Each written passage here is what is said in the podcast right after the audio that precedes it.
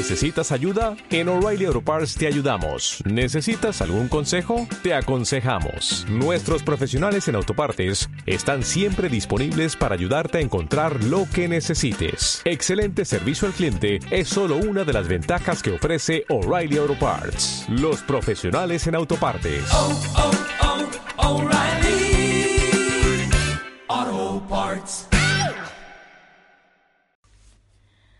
Cuento sin cenicientas ni lobos feroces. Es la historia de mi vida amorosa. En tercera persona porque me resulta más fácil. No por narcisa, ¿eh? Había una vez una niña que nació con canciones en el estómago. Balbuceaba en do mayor y pensaba sin bemoles. Tenía un jopo negro en la mollera y dos almendras en la mirada. Jugaba con sus manitas, esas llenas de hoyuelos entre falange y falange. Tuvo una infancia entre muñecas con tules y encastres de colores. Le enseñaron a pensar. La motivaron para que supiera cuánto es cuatro más tres antes de que llegara al cole. Era tímida, no quería ir a los cumpleaños de sus compañeros, ni jugar en el rincón de los bloques. Quería con su mamá, siempre con su mamá. Lloraba por su mamá hasta que se convencía que en el catálogo de la vida se incluyen las responsabilidades y no solo las canciones. Así que hizo la transferencia y compró una vida feliz con colegio y todo. Creció al lado de un puerto de plata oxidada, con barcos de muchos metros y olor a petróleo. Siempre se llenaba de sarpullido nervioso cuando tenía que hacer algo que no le gustaba, como salir a pasear en el carro y no en los brazos de papá. Siguió adelante con ese crecimiento que para su gusto iba un poco lento. Soñaba con tomar sus propias decisiones, esas de volar en rabilletes de globos fluorescentes y llegar a tocar las nubes. Llegó al instituto. Sí, ya sé que me he saltado muchos años, pero entraría en un bucle donde tías y abuela le llenaban de regalos, vestía con vestidos de volados de colores y superaba test psicológicos aunque pintara con lápiz negro. En la escuela secundaria se enamoró perdidamente de Luis Miguel, con el convencimiento total de que llegaría a ser el amor de su vida. Siempre fue una ilusionada. Por eso no lo vivió con frustración y llenó los recreos y las horas libres con sus canciones, imitando cada uno de sus gestos mientras sus compañeras se divertían al compás de sus ocurrencias. Se enamoró de un chico, un galancete que jugaba al fútbol en el parque que estaba frente a su balcón. De ahí lo espiaba, lo esperaba y le palpitaba el corazón cuando detectaba su silueta a cien metros. Daniel. El amor no fue como el de Luis Miguel, fue mutuo, tanto que se casaron. Ella tenía 21 años. Casi dos años después, tuvo que despertar a una nueva vida. La que ella se había planteado no encajaba, ya que el galancete puso los ojos en otra princesa, los ojos y todo lo que pudo, hasta le hizo una bebé princesita. El resto no tiene sentido relatarlo, porque ella pudo llegar a la cima nuevamente. Su familia le regaló una nueva cuna y le cantó nanas hasta que volvió a ser mujer. La pequeña de los ojos de almendras supo en ese momento que por fin su tiempo de tomar decisiones había llegado. Así que cogió el timón y llevó su barco a un nuevo puerto, sin aguas oxidadas ni olor a petróleo, uno con mar, con agua salada para que le piquen los pensamientos.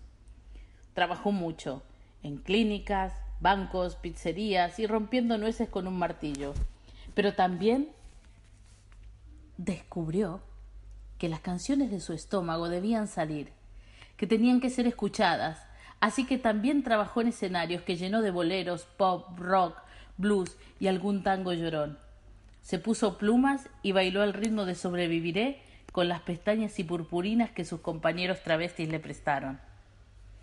Conoció a un alma que la escuchó, no solo a sus canciones. Se emocionó, la protegió con su barba candado y palabras de calma. Dani. Fue su pareja, su amigo del alma, su hermano y hasta su perro fiel. La llevó de su mano allá donde iba, le compró el ramillete de globos y la invitó a volar y a cantar. Y así renovó la hipoteca del entusiasmo, pagó y aún paga estrictamente cada una de sus cuotas. Se volvió a sentir mujer después de cuatro años de llorar un disparo al corazón. Un hombre con traje de médico apareció un miércoles de enero. La miró y la descubrió como fémina otra vez. Luis Ángel. Se sintió hembra, macho y hermafrodita, vibró y sin enamorarse disfrutó de cada miércoles y viernes a la hora señalada. Un traumatólogo que recuperó el saco de huesos en, en el que se había convertido. Vibraron en la cocina, en el quirófano, en la sala de guardia y allá donde encontraban un rincón donde el eco de sus voces no fuera descubierto. Era tan prohibido como apasionante, pero no podía ser. Fueron cuatro años más sin tomar decisiones. Ella no disfrutaba cuando quería, solo cuando las alarmas indicaran que nadie los veía. Y ella quería subirlo al escenario.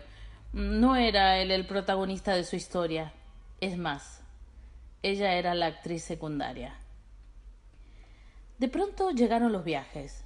Chile, Miami, Nueva York, un Orlando que la, la reencontró con su mundo animado y las fantasías de antaño. Pero su viaje, el viaje, fue España, un territorio desconocido y a la vez tan suyo, aunque sus raíces italianas y sus domingos de pasta son de pasta y no de paella. España la perforó y corrió por sus venas una cadena de castañuelas y abanicos. Encontró su lugar, lo supo en el mismo momento que caminó por las ramblas de Barcelona y lo confirmó en la Plaza Mayor de Madrid. Pasó por Benicassin y lo eligió como su próximo hogar, aunque ella, en aquel tiempo, no lo sabía con certeza. Una noche, entre clics y sonidos de modem, se conectó con una isla, y en su monitor entró un alegre caballero con cabeza calva, un hoyuelo profundo en la pera y las cejas muy tupidas. Pepe. Le explicó cómo era ese nuevo mundo de las conversaciones a través de una pantalla. Le habló con su acento menorco-granadino y le acompañó todas las noches y madrugadas durante otros cuatro años. Le envió flores, cenaron juntos, viajaron, grabaron canciones a dúo. Realmente se amaron. Se conocieron personalmente, sí. Os dije que ella tenía un objetivo fijo, las decisiones. Así que voló un fin de semana a Madrid para corroborar que en ese hoyuelo de la pera de Pepe cabía su dedo meñique. Y sí, cabía. Él cabía en su vida como las piezas de colores de sus encastres de pequeña. Era a su medida, ambos lo eran. Así que la decisión fue cortar distancias. Vivir a doce mil kilómetros era divertido, pero faltaban sus manos entrelazadas y el aroma de su gel de ducha. Él la sorprendió con un billete de avión ese que aún siente que le debe. Pero las cosas no siempre son tan rodadas, y aunque ella es de las que no claudica, ese torrente de pasiones tuvo que acabar, por mentiras que se hicieron una bola de nieve, porque aunque parecía que había mucho amor, ella supo que el amor es otra cosa, es entrega, sin miedos, es libertad. De las historias de sus amores casi no reparo, porque sería un libro y no un cuento, aunque os prometo que alguna vez me tomaré más de un café escribiendo y os contaré las andanzas más divertidas. Más de uno las conoce mm, y que conoce a ella estará de acuerdo conmigo y seguro me ayudará mientras nos hacemos ese expreso.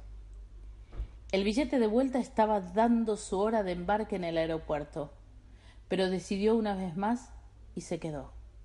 Se quedó sentada en la habitación de su apartamento frente al mar de Benicassim. Convocó una quedada en el Panchos de Castellón, un restaurante, con los amigos que había reunido en esos tres meses de estancia en su nueva tierra. Ninguno se enteró de que su avión partía a Buenos Aires sin ella, y entre patatas fritas y nuevos amigos se quedó. Hasta hoy. Un año después se mudó a otro planeta conoció a un extraterrestre, alguien que en la Tierra es imposible encontrar. Un hombre, mezcla de Peter Pan, Neptuno, Eduardo Manos de Tijera y algún otro personaje raro de las películas de Tim Burton. Fue inmediato, confuso y como si estuviera abducida y a la vez bajo los efectos de algún ácido benévolo, llegó él. Javito. Y con él llegó a su parcela un cielo de galaxias desconocidas. Los fuegos artificiales dejaron de ser bombas y se convirtieron en fiesta. Ya no hacían falta las largas charlas con el Mediterráneo. De repente, los amaneceres entre conversaciones sobre el amor eran con él. Las sábanas arrugadas tenían cabida en su cama, y lo único que debía estar ordenado eran los deseos en los que a nadie se le hace daño. Era libre, era amada, soñada, buscada, bañada, peinada, acurrucada, percibida, mirada, encantada. Era, por fin era. Es. Sí, la de los ojos almendrados se encontró con uno de su especie, y se aman, y aman la vida profundamente, la defienden sin capa y sin espada, con amor, con convicción, con empatía. Se descubren día a día y comparten sus minutos con la misma pasión del primer beso. Se estudian y se aprenden. Por eso, ella decidió que no es de nadie, que es de ella y que debe estar donde quiera estar. En este momento es con él, con quien le tira confeti en sus despertares y la agasaja con naranjas y plátanos. Ninguna de sus historias de amor tiene sabor amargo. Supo tomarlas como experiencia de vida y pasos importantes para ser muy feliz en este presente maravilloso que vive. Ella es Verónica Andrea Moneta, la que quiere ser Verito, una extraterrestre con corazón de quinceañera y manos de niña. Al final consiguió darle un beso a Luis Miguel en Viña del Mar. Ahora solo le queda un pendiente cantar una canción con él.